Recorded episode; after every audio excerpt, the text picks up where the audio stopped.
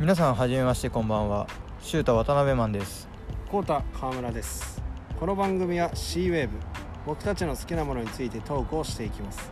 本日は目黒川沿いで収録をしています。今日は第1回目なので番組タイトルについてお話をさせていただきます。チープの C クリエイティブの C カルチャーの C という頭文字からつけました。僕シュータ渡辺マンについて少しお話をさせていただきます。僕は、えー川崎に住んでいる 服と音楽の好きな26歳男性です。はい。続きましてコータ川村です。写真と洋服が好きな同じく川崎住みの25歳です。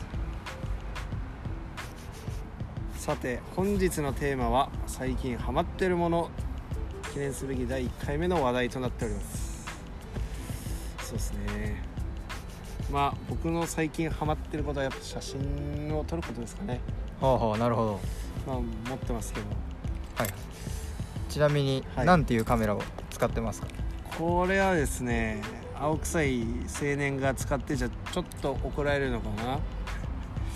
まあ京セラのスリム T ほうほうほこれにはいろいろ逸話がありまして。うなるほど。はい。あのかの有名なテリー・リチャードソンもはいはいはい。僕らが好きなところですね、僕らが好きなところです。まあこれじゃないんですけど、まあ、これと一緒のタイプ。はいはいアメリカ版のものを使ってたっていう。はいはいはいはい。でそれを使ってですよ。なんとグッチのキャンペーンを取ってたと。はいはいはい。有名な話ですいうねね話です。はいはいはい。それに食らいまして。まあこれさ一応3代目なんですけどまあ今のところしっくりきてる1台ですかね。なるほどなるほど、はい。まあすうん。カメラ始めてまだ間もないんですけどまあいろいろ友達の先輩のブランドとの撮影とか。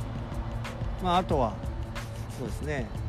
日頃の日常とかを撮ってまあゆくゆくはジンを作れたらなとまあジンエキシビジョンできたらなと思っておりますね。なるほど、はい。楽しみですね。いやーまあできればですね、まあ、頑張んなきゃいけないんですけど。はい頑張りたいですね。その渡辺修太さんは 修太君は最近ハマってるものは？そうですね。僕最近ってわけじゃないんですけどもともとスニーカーが好きなので、はいはいまあスニーカーがハマってるって言ってもいいのかなと思ってます。もうハマってるっていうよりかはまあある意味そのスニーカーのハニートラップにはまってる。お。なるほど。やっぱ抜け出せないっすよね。そうですスニーねカーに一度ハマると。なんかね生活の一部みたいになってます。もう本当にそうですね。最近ちなみにその買ったスニーカーっていうのは最近はちょっとペースを落としてるんですけどそうですね。パッと思い浮かぶのは Fucking Awesome とあ。アディダスのスタン・スミスポップアップストア東京店東京店というか東京ストア出されたんですけどそれ並びまして4番目で無事買わせていただきました。いやーねその時僕出勤でええ。買えなかったんですけど、いろんなスニーカーサイトがね押しててであるスニーカーのアカウントを見たらシュータ君がいまして。え えそうなんですよね。びっくりしました。はい。しかもあの FA のファッキンオーサムのマイクがちょっと来日していて。すごいですね。ピステチッリーですね、はい。写真家ですね。写真撮っていただいたと。あ iPhone はい、あ iPhone かまあ、ちょっと彼の中には保存されてるとは思うんですけど一瞬だけ出てますストーリーズには。いやそれはすごいっすよ。一応共同創設者ですからえジェイソン・ジルと。ええ。いやー羨ましいですね。でその後のねレセプションとか行きたかったですけどね。えですね。レセプションはもうそうそうたるメンバーで。まあそうですよね。やっぱでジェイソン・ディルの盟友の、ええ。僕が神と崇める野村訓市氏。訓さんのね。はい。あとは DJ だるまさん。おおアキーム・ザ・ドリームさん。おおおおお他もはええ。ストリー日本のストリートの OGs そうですね。いやーそうそうたるメンバーですね、えそっかそのスタン・スミスですね。僕は最近買った靴はえはいはい。このニューバランスですかね。おおちなみにニューバランスの何てモデルですか？これは990の V4 ですね。あえて V4 最新モデルは V5 なのに。はいあえての V4 なるほどなるほど、はい。なぜそこで V4 なのかっていうのはちょっと。いやーちょっとこれにはすごいこっぱずかしい話があって。いろんな人は今ね V5 ね業界人の方々は履いてますけど。まあなんか上から目線になっちゃうんですけど V4 が一番かっこいいなっていうのがあって。いやまあ V3 もかっこいいですけど僕はやっぱ V4 が一番思い入れというかもうかっこいい人たちが履いてる靴っていうイメージがあって。まあもう履き心地ももう抜群ですしね。まあそこはもう何て言うんでしょう。もうオーソドックス。なので2足目行きたいなっていうのは。おおまあ着々とね遂行されてますね。はいはいはい。はい。でもニューバランスしかりやっぱりこうメイドイン USA なんでなんかこう履いててなんかちょっとなんて言うんでしょうね。他の靴とは違う一味違うっていうのがなんかちょっと感じられますよね。メイドイン USA って入ってるんでやっぱりそこのプライドはちょっと共感できるというかなんかすごいなって思いますね。なるほど。他のブランドってもう中東とかじゃないですか、はいはいはい、はい、チャイナ。まあアジア名だったり。うん。インドネシアとか、うんまあ、やっぱそこは一貫してメイドイン USA っていうのはすごいなって。いはいはいはい。ちなみにうはい。メイドイン USA っていうトピックが出たのでちょっとこぼれ話をさせていただきたいと思うんですけど、まあそこはお互いに、はい。ちなみにはい。V4 っていうこのモデルははい。と日本の某有名セレクトショップはい。ウナイトダローズさん。あえてさん。はい。はい。と某上野にある有名スニーカーショップさん。このはい。はい2店舗が初めてニューバランスの US メイドモデルをはい。別注手掛けた、まあ、コラボレーションを手掛けたっていうのがこの V4 ってモデルですね。で結構日本人としてはニューバランス、ね、980だとか他のモデルもやっぱね思い入れ強いものとかあると思うんですけどこれね US メイドっていうことをフォーカスしてくると V4 って結構価値があるスニーカーなのかな。と個人的に思ってます。そうですか。はい。まあいろいろ面白いですよね。メイドインイングランドでした。はいえーえ。ー1500とか、1500とか。はい。ありますもんね、えはあはあはあ。あのかの有名なスティーブ・ジョブズもね、ーえ。あれ99ーえがそんぐらいでしたね。ーちょっとメディアで話す以上ちょっと適当なこと言えないんでちょっとうんとはなかなか言えないんですけど。ええ。まあ僕もうろ覚えなんでちょっとね。はい。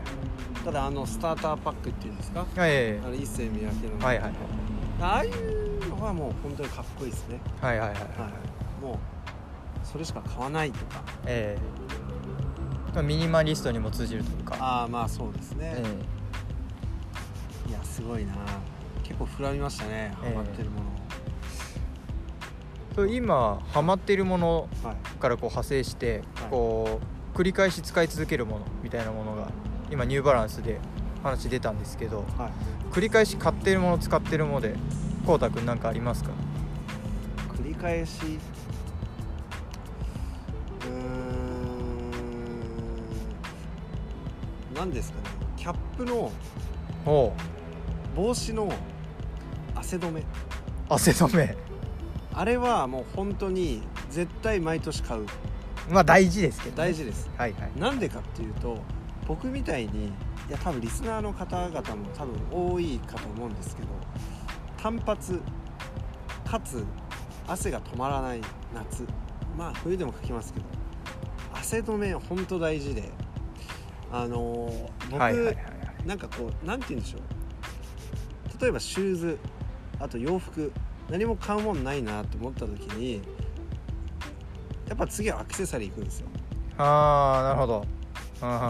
でキャップって本当奥深くてまあそんな奥深い話しないですけど、まあ、いろんなブランドがある中で、まあ、キャップはもう本当大事ででやっぱ大事にかぶりたいからこそその形もあと色ももう何て言うんでしょう。もうそのままを維持したい、今このかぶってるアイラックのキャップもここに汗止めのパッドが入ってるわけです。はいはいはいはこれを毎年買ってます。いなるほどなるほど、はい。あだからもうキャップってまあ洗えるらしいんですけど僕は洗いたくないんでまあそういう汗止めでケアしてるんですかね。あまあ汗止めで彼でもう一個あとオールドスパイスですかね。あーアメリカンな。アメリカンな。はいはいはい。それはもうセットで買いますね、はん。はんはんはん全然洋服とか写真関係ないですけど。まあ身だしなみって意味ではね。まあそうですね。ね。大事かなと、まあ、そのオールドスパイスも、まあ、僕バスケットやってたんですけどはいはいはい。その NBA 選手が試合終わってシャワー浴びた後にみんなこぞってつけてるんあでやっぱもう本物だなって。あはいはいはいはい。やっぱ男ってすごい本物な本物なもの好きじゃないですか。ああ本物志向ってありますね、はい。で誰かが使ってるからとか。うん、憧れみたいな、ね、憧れみたいなのがあるじゃないですか。なのでその汗止めのバイザーというかパッドとオールドスパイスはもう毎年買ってますね。うんうんうん。修太君はどうですか？なんかなさそうだけどね。ね。毎年買ってる。毎年買ってるかどうかっていうとちょっと怪しいんですけど。まあワンシーズン1足か、まあ、1年に1足ぐらいは買っちゃうスニーカーがあって僕プーマのスウェードってモデルがあるんですけど。俗称プースエいやいやプースウェーって言ったことないですけどね僕は。おおさすが。いや僕はプースエなんです。えプーマスウェーまあ、プーマスウェード。はいはい。プーマスウェードはねついつい買っちゃうんですよね。それはなぜ？なんでしょうね。やっぱそのクラシックな形というか、まあ、値段もお手頃ですし。ちなみにいくらなんですか？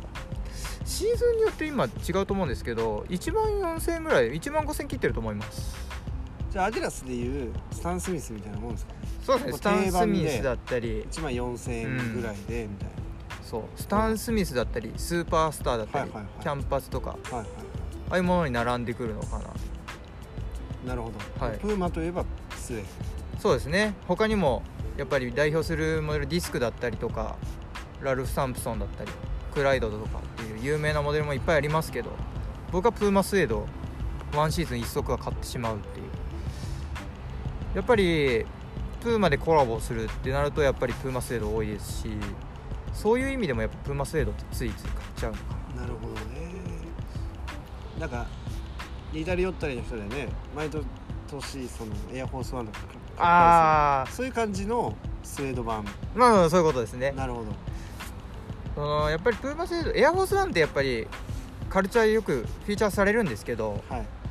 スウェードもある。プーマスウェードもやっぱりあって、はいまあ、カラーによってはまあ黒銀だったりとか、はい。はいえーナチュラルナチュラルグリーンっていうカラーウェイだとビースティーボーイズが入ってたりだとか、あはい、あビースティいろんなの入ってるんですね。そうですね。あのキャンパスだけじゃないんですよまあ今言うことじゃないですけどいやまあ。まあ私ちょっとアディダス販売員やってるものでえビースティーボーイズイコールキャンパスっていうえはいえー失礼のしましが強いっすよやっぱ。たまあまあそうですよね。はい。やっぱ履いてるんだ。はい。まああとは有名ちょっと皆さんのご存知かわからないんですけど DJ もやってたりあとは元 NBA 選手のえっ、とえ？ボビート・ガルシアっていうえ？カルチャー色が強いちょっとニューヨークの人がいるんですけどう。ん自分でバスケットボールの、えー大会主催したりだとか。僕バスケずっとやってたんですけどわかんないです。そうボビート・ガルシアっていう。ニックス。ちょっとどこのチームだったかっていうのはちょっと存じ上げてないんですけど、ボビート・ガルシアっていう人がいて、うん。まあ、かつてはエアフォースワンもコラボレーションしたりだとかしてるんですけどそのボビート・ガルシアもプーマスウェードコラボレーションしたりだとかあとは彼もスニーカーフリークでそのスニーカーの本出されてるんですけどええそのスニーカーの本の中でもプーマスエードっていうのは結構フィーチャーされて紹介されててそのなるほど。クラシックな一足ってことで。バスケ選手だ。ええ。バスケ選手でプーマって言ったらやっぱりビンス・カーターです。あかの有名な。まだ現役ボロあー。続行であはいはいはい。今シーズンもあの、ええ。アトランタ・ホークスで頑張ってるんですけど、はいはい。彼は実は契約当初ラプターズだったんですけどはいはい。当初はプーマだったんですよ。えでプーマいやこれあんまりいやでもまあ公開されてる話だから言っちゃいますけどプーマのバッシュが足に合わなかったと。えはいはいはいはいなるほどなるほどはい、でもプーマのシューズで頑張ってたんですけどプーマのシューズが足に合わないと。なるほどなるほど。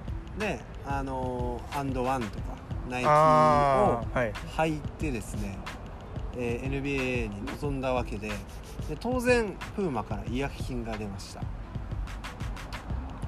シーズン途中なのになんでプーマを履いてないんだと。あでその違約金を肩代わりしたのがナイキなわけですよ。あやっぱビッグカンパニーは違いますね。ああもうすごいっすよ。でそれでビンス・カーターはあのシドニーオリンピックであの2メートル超えの選手を飛び越えてダンクしたシューズ、BB シリーズあのショックスですね、はいはいはいはい。今ほら今年えは、っと某ブランドがね、某ブランドが。コラボしてたりだとかは某サッカー選手もね。とかね。あと僕が好きなスケプタとか。はいはいはい。いろんな人がショックスをねあの履いてますけどそのショックスの広告塔はあの跳躍力が半端ないそのビンス・カーターだったんですね。なるほど。そうなんですよ。だからそのプーマもやっぱりバスケとは切っては切れない関係なんですよやっぱり、はいはいはい。今ほら J.Z もそうですね今契約され契て約されて。あの去年か一昨年のドラフトの上位の子たちを入れて、あの新しいそのプーマバスケットボールはいはいはい。をクライドコートってクライド呼ばれるとコートですね。を指導させたわけで。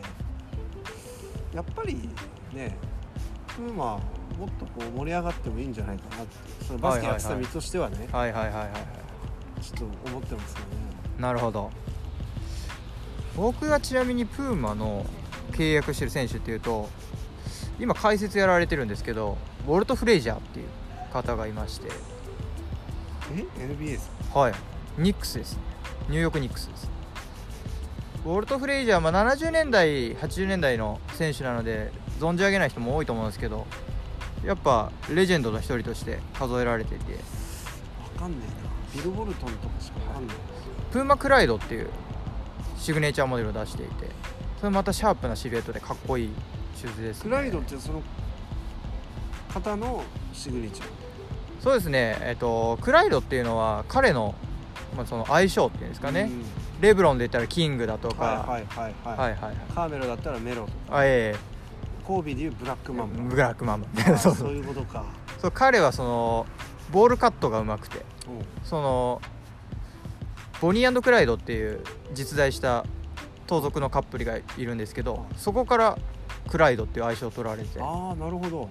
ウォルト・フレイジャーっていう本名なんですけど、まあ、クライドっていう愛称がついて。ウォルト、はいクライドフレイジャー、はい。ああなるほど。なかなか黒人の選手なんですけどおしゃれで。スーツもねなんか牛の柄とか。なかなかそのなんていうんですかね。彼はそのファッショナブルさも結構フューチャーされていてそのコンバースのオールスターとかそのチャック・テイラーっていうのを出しちゃうとちょっと違うかもしれないんですけどプーマセードっていうのをコートの外でも履いていて、う。んえ。ほうほうほう。えスーツにスーツのセットアップにちょっとギャングスターな格好に足元はプーマクライドプーマスウェードっていうのを履いていてとてもファッショナブルで結構僕は好きなんですよね。なるほど。その NBA 選手で話膨らんじゃいますけど、ええ。うちにもアディダスにもカリーム・アブドゥル・ジャバえー、ジャバーね。ーもう往年のええ。名選手がいるわけで、ええ。まあ、彼もまあいろいろねアディダスで、まあ、ジャバーとかね出してたりするんですけどまあファッショナブルでまあそういうやっぱ70年代80年代のね選手っていうのは結構ファッショナブルな方多いですね。そうですね。ハリウッあハリウッドなのかなあれは。一応ジャバーも映画出てますから。あええ死亡遊戯。あブルース・リーのね。正解。僕ブルース・リー大好きなんで。だあもう僕大好きであの映画。ええ。ねあのあれ何の達人だったっけな。1階がなんか合気道かなんかの達人で、えあ違うか2階か。そうだから道着着てえっとね椅子に座っててね最初。そう。あのロッキングチェアに座ってて。大勢ついて。あそれ違うそれ2階だ。そうっすね。で座ってて立ったらバカでかい。バカでかいって。いうね。ああったな。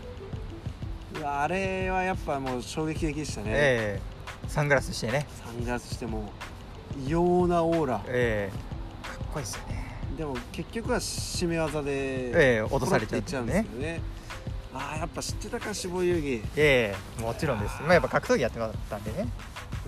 え？そうなんです。あ。まあまあまあまあ。まあ、まあ、それは後ほどということ。あやっぱジャバはすごいっす、えまだご存命ですけどね、え。やっぱレイカーズの大きな試合とかね引退セレモニーとかまだいたりしますけどやっぱねかっこいいですね。えね彼の代名詞はねやっぱスカイフックってねフックシュート。スカイフックです。ね。スカイフッ彼はね長身がもうすごすぎてダンク禁止されちゃうっていうね。クよく知ってるいねえもう。よく知ってますね。スカイフックってもうなんかねその僕レイカーズちなみに結構好きなんですけど。うん。そのねやっぱその男の子だったらね好きなスカイフックだったりまあそのマジック・ジョンソン僕結構好きなんですけどそのマジックっていうねそのレイカーズが攻撃に転じた時の当時のレイカーズタイムなんてねその横文字の感じがね僕はすごい好きで。え彼は何でもこなせるんです、えはいはいマジック・はいジョンソンは、そうなんですよね。一応ポイントガードなんですけど背がでかいもんで、えセンターまでできるんです。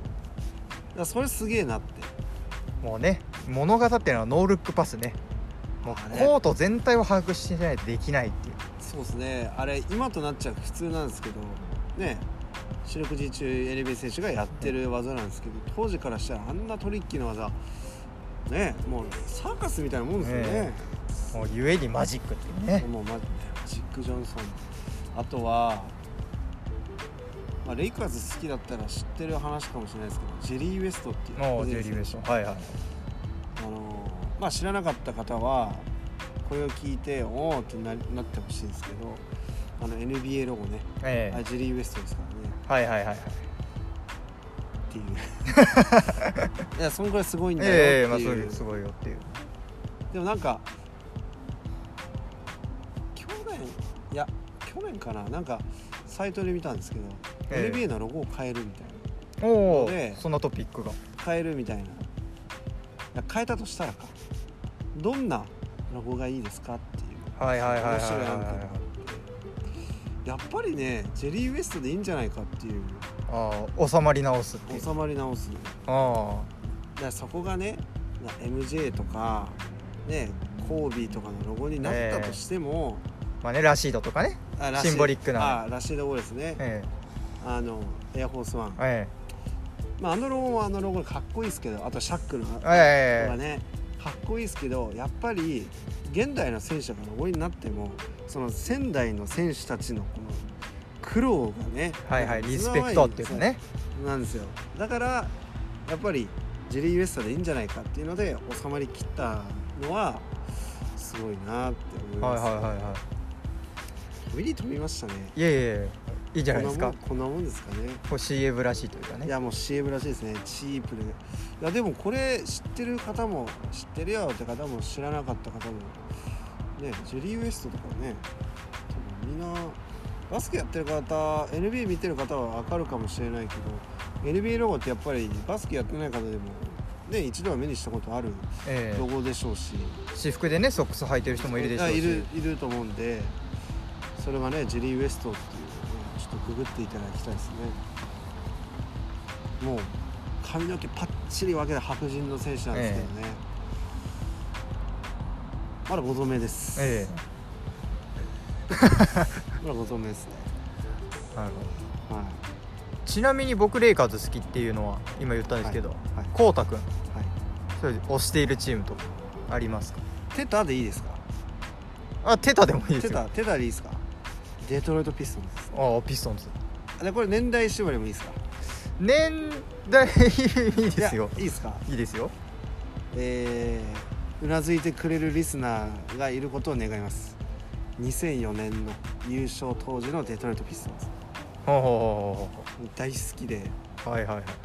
なんでかっていうとその当時まだそのシュータ君が好きだったレイカーズは強かったんですよ、えそのコービーもいれば、はいはいはい。シャックもいればえそうなんですよね。ペイトンもいたかな。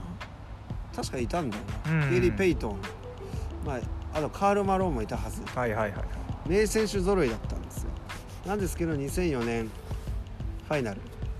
もう圧倒的な強さでデトロイト・ピストンズが勝ちました。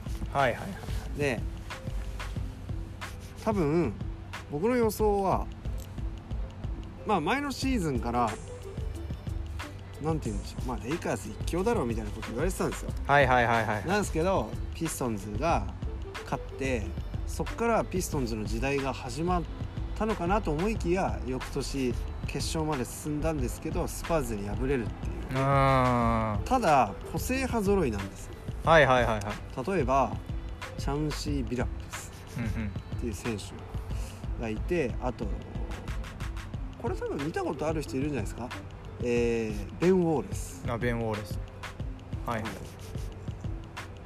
当時的な髪型そうのねそうブロブロッコリーみたいな。はいはいはい。であとは、えーリチャード・ハミルトン。あハミルトン。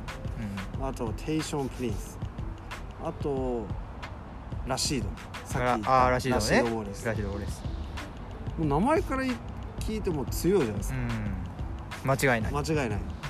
でラリー・ブラウンっていう名将がいてその監督。はいはい。その何がすごい何が名将かっていうとあの NCAA アメリカの大学バスケ。でも優勝して、はいはい。NBA でも優勝してるかつてない監督がいたんですよ。いやー間違いなく名称名将です、もう苦労しかない。うん、うん、でかの有名なアイバーソンがえあの暴れん坊のアイバーソンがですよ。もう父のような感えじ、はいはいはいでフィラデルフィア・セブンティシクサーズが、はいはい。えーファイナル行った時ははいは彼だったんですよ。いなるほど。監督が。あもう恩師でしかない。あなるほど。あれ？良きメンターだったんですね。まあちょっとファイナル行った時にそれラリー・ブランかどうかっていうのはちょっと定かではないです。ちょっと。ちょっともう一回あのぐちゃぐちゃになってるんで、え。いやただ名称でアイバーソンの恩師っていうのはもう本当。でー、なるほどなるほうん、あのバスケで selfish unselfish っていうのがあってあの自己中の選手と自己中じゃない選手みたいなのがあってどあーまあシャックだったりああまあもうコービーアイバーソンだったりコービーなんてもってのほか、ええ練習の鬼っていうね。うん、ルーキー時代はもう本当自分勝手で自己中で、ただまあいろんなね監督に会って、まあ、フィル・ジャクソンっていうねえ名将もいるんですけどその人に会ってコロって変わってあんなマンバメンタリティとか今言ってるぐらいですから。えいやいやまあまあね。やっぱ変われるんですよバスケのスタイルは。はいはいちょっと話戻しますけど、ピストンズが一番好きですかね。はいはいはい2008年ぐらいまでずっと見ててそっから全然疎いっす、ああなるほどなるほど、はい、ただ、えー去年優勝したラプターズはいはいはい。ラプターズが優勝したっていうのは結構ぶち上がりましたね。あまだ創建して間もないですから。あはいはいはいはい。ねトレイシー・マグレディとビンス・カーターが一緒にやってた時代に優勝したらなっていうのはありましたよいやまあまああのね某ラッパーさんがね。D さん？えー D さんが。あ D さん。D さんね、ええ。嬉しいでしょうね、えー最近ね表参道青山なんですか青ね住所山ですかねショップオープンして。おうんおね。ね一緒にねお邪魔したんですけど、はい。なかなか高級感あるお店で。やっぱりねまあこだわり強いんでしょうね。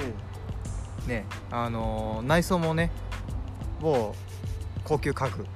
うんシーナ使ってる。シーナとあとうん山うんみちさんね。アンヤマウンさんね。内装が、ええ。うん山うんみちさんですから、まあ、間違いないです。えあのベイプも手掛けてますから、ね。はいはいはいはい。うん山さんはベイプストア手掛けてるんで間違いないです。よえまあ、気になった方はちょっと調べていただいて。あぜひ行ってみてください。僕の友達働いてるんで。間違いないです。エッセンシャルシリーズは間違いないです。そうですね。定番ラインみたいなのがね、はい。結構あってびっくりしたんですけど。僕もちょっと欲しいなと思っちゃったり。ポロシャツとかねええ。いいですね。あとは何でしょうね。その D さんはもう離れすぎちゃいましたけど、まあバスケの話で言うと僕実は中3の時に LA 行ったんです。おおなるほどなるほど。修学旅行かなんかで。なわけないでしょ。バスケしに行ったんですよ。おお バスケしに。バスケしに行ったんです。おおはい。これはまあ後日ストーリーズかなんかであげますけどはい。あの僕の友達がバスケでそのアメリカに行ってて。はあはあはあはでサマーキャンプっていうのを結構やるんですよ。ああー LA 選手、はいはいはいはいはい。でサマーキャンプっていうのをやっててでそれを参加したいっていうのもあって中3の時 LA 行きましたよ。はあはあはでなんでその話をするかっていうとチームはピストンズですけど好きな選手は別にいてちなみに誰だったんですか？バロン・デイビスっていう選手がいて。これリーボック好きな方あでも分かんないからシグネチャー出してないから。バロン・デイビスっていう選手がいてその人の、あのーキャンプに参加したんですね。はいはいはいはい。やっぱもう太っ腹ですよ。シューズももらえれば練習着もらえれば飯ももらえる。アメリカンドリームですね。いやーやっぱアメリカ違いますね。違いますよ。今はなんかコメンテーターになってるんですけどね。はいはいはい。バロン・デイビスは。そうですねなんかいるんですか？バスケやってないですけど好きな選手って。まあねさっきもねちょっと言っちゃったんであれですけど、まあ、マジック・ジョンソンだったりとか、そうですね。まあ。最近はいないですね。最近最近どうですかね。最初デリック・ローズとかも僕結構好きだったんですけどちょっと今怪我したりだとか。頑張ってますよ彼今。ちょっとね今頑張りどころかなまあ今ピストンですから。え頑張って頑張ってほしいです。ね。はまああと面白いなと思った選手だと、まあ、ユーロステップでね有名ですけどハーデンだとか。いハーデンね、まあ、ちょっと有名どころばっかりになっちゃってちょっとミーハー感出ますけど、いやいやいやそんなことないですよ。ええ。御社ですかああ 失礼しました、らは A 社ですね。い A, A 社ね、まあ、言っちゃったけどさっき、まあ、A 社ですよ。まあやっぱ彼は実は言うとナイキだったんですよ。はいはいはいはいナイキでまあローカットのシューズとかいろいろ履いてたんですけどやっぱり N 社ってシグネチャー出すのむずいんですかね？やっぱある程度功績ないとダメなのかな？あのとあるスニーカーのイベントで僕伺ったんですけど N 社のその会社の方針としては選手が欲しくなるシューズを作るっていうのがテーマで A 社っていうのはその選手に求められてるニーズに沿ったシューズを出すっていうのが結構あれで。それが僕その話を聞いた時に結構ピンときたのがレブロンなんかはやっぱりシグネチャーダッシュもずっとズームソルジャー履いてたりだとか。確かに。なんかそういうのが意外と合致してないのかななんていうのは思いましたけど、ね、確かに。2個前のシューズとかねええ。軽く履いてますもんね、えあえまあ、なるほどななんて思って。はい。あまあハーデンはそのナイキからアディダス移って晴れて言っちゃったわ。まあいいや。まあナイキからアディダス移ってアディダスでシグネチャー出すわけですけど。えね人気ですよ。えうん。ハーデン。あなんて言うんでしょう。あの特徴的なヒゲもね。ええ。あとあのユーロステップのね。えステップバックっていうんですけどああいうの。あユーロステップもあればステップバックでスリーポイントっていうのもあるんですけどまあ彼のシグネチャームーブっていうのかな。はい。えはいはいはい。あとその N 社と A 社の話で一個だけそう似たような話があって。はいはいはいはい。これすごく話のジャンルが飛んじゃうんですけど、まあ、これも面白いんでちょっとぜひ言いたいんですけどえー、イエさん。彼はいはいはいはい。まああのねシューズ出されてましたけど、はい。2までは、はい。最近ね「ええ。Jesus is King あリリースされましたね」大好きですけどね、ええ。みんな大好きですね。みんな大好きですね。でイエさんは最初ね N 社で。えでねさっき言ったように2まで出しました。ええ。真っ赤っかなやつまでね。はい。 Red October ね言っちゃった。ギリラ発売したやつ。はい。あれやってもっと足数増やせと。えナイキ側に提案してナイキ側はやっぱりこうプレミア感つけたいからえーねその売らないと。でまあ俺はその真相は分かんないですけど一悶着あってでナイキを離れてでアディダス行って、えー晴れてアパレルも、えーシューズも出したと。えはいはいはい。で自分の思う存分足数を増やしてで NOW でございますね。そうですね。僕が聞いた話だとやっぱりなんかそのお金の問題で喧嘩別れしたみたいな話も聞いてたんで、まあ、真相定かじゃないですけど。ね今アディダスもいや言っちゃいましたけど。A 社もねなんかそのイーザス氏が。はい。生産拠点をアメリカにしようっていう結構面白いムーブメントを起こしてるのかななんて僕は思いますけどね、まあねやっぱすごいっすよイエさんは、まあ、ぶっ飛んでますけどやっぱやってることすごいんですよ。あんなワイオミングにね住居構えたりしないっすよ普通。確かにね。はいトークもだいぶ弾んだところなんですがそろそろお時間となります。はい。おこの番組に音楽がないのかっていう話になると思うんですけど Apple Music の方で僕らのプレイリストが公開されてます。もちろんありますよ。音楽欠かせないっすもん。そうですね。やっぱラジオ番組って言ったら僕らの好きな音楽を投稿しているのでぜひチェックしていただけたらなと思います。お願いしますではまた。